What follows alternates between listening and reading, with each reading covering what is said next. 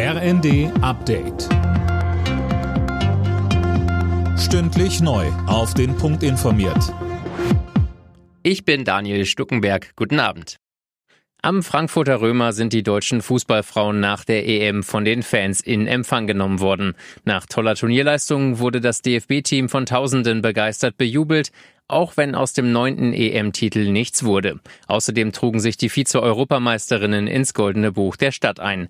Bundestrainerin Martina Voss-Tecklenburg. Jetzt sind wir wieder zu Hause. Es braucht alles noch ein bisschen. Wir freuen uns aber auch zu Hause zu sein, weil ich glaube, jetzt hier können wir erstmal fühlen, was wir so in den letzten Wochen und mit diesem Turnier eben auch haben bewegen können. International wird der Start eines ersten Frachters mit Getreide aus der Ukraine begrüßt. Unter anderem Deutschland und die Welthungerhilfe sehen darin einen Hoffnungsschimmer. Der ukrainische Außenminister zeigte sich erleichtert. Auch in Russland sprach man von einer positiven Nachricht. Gleichzeitig ist das Ganze jetzt ein Praxistest, wie verlässlich das Abkommen für sichere Korridore in Sachen Getreidelieferungen ist, das Kiew und Moskau geschlossen haben. Millionen weitere Tonnen an Getreide warten noch in den ukrainischen Häfen auf den Export.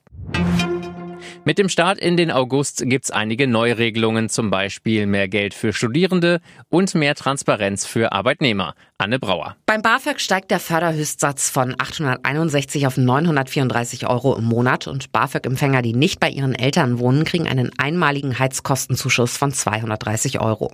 Arbeitgeber müssen jetzt in Arbeitsverträgen transparenter über die Anstellungsbedingungen informieren, etwa ob Überstunden ausbezahlt werden oder abzufeiern sind. Und jetzt gilt auch die Masernimpfpflicht etwa in Kitas und Schulen uneingeschränkt. Die Übergangsfrist ist abgelaufen. Es wird wieder mehr Bier getrunken. Die Brauereien haben zwischen Januar und Juni rund 3,6 Milliarden Liter in Deutschland verkauft, 6,4 Prozent mehr als im Vorjahreszeitraum, so das Statistische Bundesamt. Beim Export ins Ausland gab es allerdings ein Minus. Alle Nachrichten auf rnd.de